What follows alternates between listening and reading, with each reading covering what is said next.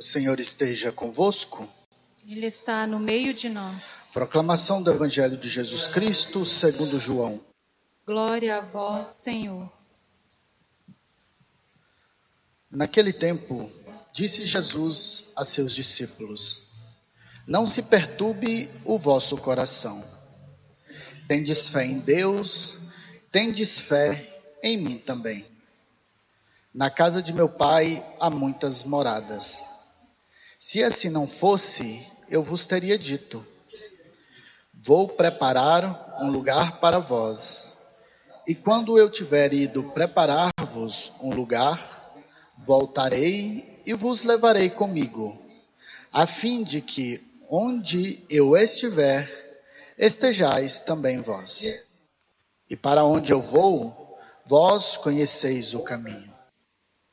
Tomé disse a Jesus: Senhor, nós não sabemos para onde vais. Como podemos conhecer o caminho? Jesus respondeu: Eu sou o caminho, a verdade e a vida. Ninguém vai ao Pai senão por mim. Se vós me conhecesseis, conheceríeis também o meu Pai.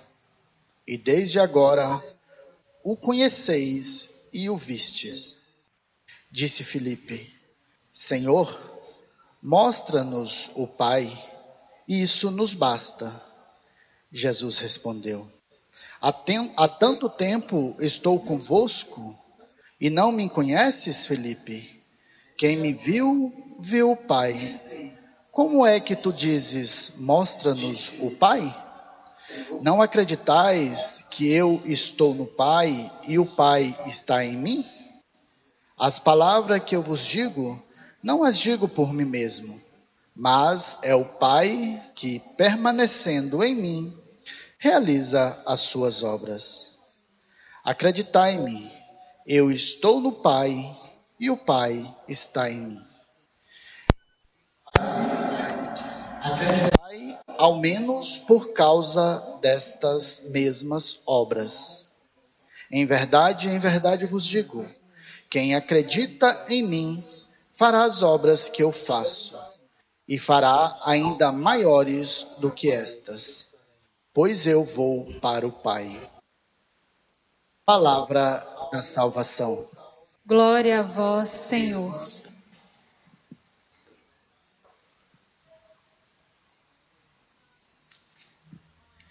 Gente, vocês sabem que a única forma de nós um dia vermos o Pai é entrarmos na vida eterna. Isso é claro para todos. Nós somos a raça escolhida, nós somos o povo escolhido para participar da alegria da vida eterna. Quando nosso Senhor falava dessa vida eterna, falava do Pai, né? que o Pai que mandou ele ao mundo, o Pai que pediu para que ele viesse para salvar o mundo, o pai é maravilhoso, o pai é aquele que perdoa, o pai é aquele pai do filho pródigo. E isso foi suscitando dentro dos apóstolos uma certa curiosidade sobre o pai.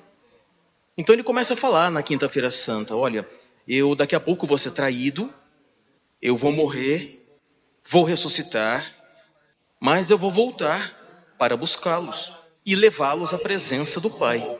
Então Nosso Senhor sempre falava muito bem desse Pai. Vocês sabem que desde que ele foi colocado no ventre de Nossa Senhora, Cristo já tinha a visão beatífica do Pai, ou seja, ele nunca deixou de ver o Pai. Era direto a conexão dele com o Pai. Tanto que se Nosso Senhor tentasse em explicar para os apóstolos como seria o Pai, ele não conseguiria. Não teria como. Porque a visão de Deus, a visão beatíssima, ela é misteriosa. Nosso Senhor não ia conseguir colocar em palavras como é o Pai, ou como o Pai se parece, ou de que forma é o Pai. E isso foi instigando então nos apóstolos essa certa curiosidade. Diz ele que ele ia para a casa do Pai e que na casa do Pai haveriam muitas moradas. Vocês sabem que esse evangelho também foi o de sexta, sábado, né? Ah, eu vou para o Pai e lá vou preparar uma morada para vocês. O que, que significa essa questão de muitas moradas no céu? É o seguinte: vocês sabem que nos céus todos nós seremos felizes. Isso já é notório. Notório. Só que alguns vão ser mais felizes. É como se fossem dois copos com água. Um copo é maior e o outro um pouco menor. Só que todos estão cheios de água. Ninguém vai ficar com ciúmes do copo do outro. Todos vão estar repletos de água. Todos vão estar satisfeitos. Só que uns, uns maiores e outros um pouco menores. Padre, mas como é que pode então haver isso aí nos céus? Por que, que alguns copos vão ser maiores e outros menores? Vai depender de como você aqui leva a tua vida. Por exemplo, Nossa Senhora. A gente vai ter a mesma alegria que ela no céu? Do mesmo nível, não. Você vai ser tão feliz quanto ela, mas não igual a ela. Por que, que ela vai ser? Por que, que ela é muito mais feliz no céu? Porque ela se abriu à graça de Deus. Ela se abriu à vontade de Deus. Ela falou: faça-se. Quando a gente aqui na terra se abre muito mais à vontade de Deus, muito mais felizes nós seremos na vida eterna. Nosso copo será maior, embora o copo de todo mundo vai estar cheio. Todos nós seremos felizes.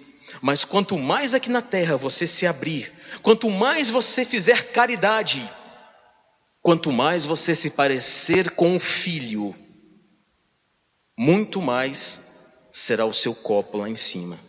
Por isso que ele fala: na casa de meu pai há várias moradas, há vários tamanhos de felicidade. Então, se você quiser ter uma alegria realmente, um copo grande, aproveite o tempo aqui na terra para isso, faça caridade, não briga com os outros, ajude os outros a se levantarem das trevas, reze bastante, tenha uma vida completa de sacramentos, tenha uma vida pautada nos mandamentos de Deus, aceite tudo aquilo que Ele nos enviar, seja coisas boas ou coisas ruins. Vai dizer lá, né? Se eu posso receber os males, por que não receber também os bens da parte de Deus? Então que nós saibamos, nesta vida, acatarmos a vontade dEle. Eu acho que eu disse que isso foi no sábado, né? Aquelas pessoas, por exemplo, que participam diariamente da Santa Missa, a comunhão diária, a alegria delas, o céu vai ser muito maior, porque estavam com nosso Senhor todos os dias aqui neste mundo. É claro que o copo vai ser maior, todos teremos felicidades, mas o copo daqueles que se pareceram muito mais com Cristo, que se fizeram um com Cristo, não sou eu mais que vivo, mas é o Cristo que vive em mim. Essas pessoas terão uma felicidade muito maior no céu, porque estão comungando todos os dias de nosso Senhor Jesus Cristo. E quando Nosso Senhor foi falando então da morada que o Pai estava preparando para todo mundo, Felipe pergunta: Então tá, onde está o Pai? Mostra-nos, Senhor, esse Pai que o Senhor fala tanto. Eu acho que, é, é alguma opinião do padre, tá? Opinião minha. Eu acho que Nosso Senhor ficou um pouco chateado. Porque andando três anos com eles, Felipe pergunta: Onde é que está o pai? E nosso Senhor fala, Felipe, você me perguntando, fazendo essa pergunta. Eu estou no Pai, o Pai está em mim. Quem me vê, vê o Pai. Eu e o Pai somos um. Então hoje, nós já não temos mais a desculpa de falarmos que não conhecemos a Deus, que não conhecemos o Pai. Cada vez que você olha para a Eucaristia, você vê o Pai. Como eu dizia, a Eucaristia não é uma coisa, a Eucaristia é uma pessoa. Nela está contido Pai, o Espírito Santo, toda a divindade. Então hoje você pode dizer: Eu conheço o Pai, conheço o Filho e conheço o Espírito Santo. E por conhecê-los, eu preciso ter uma vida pautada na vontade deles, para que um dia eu possa conseguir no céu a minha morada.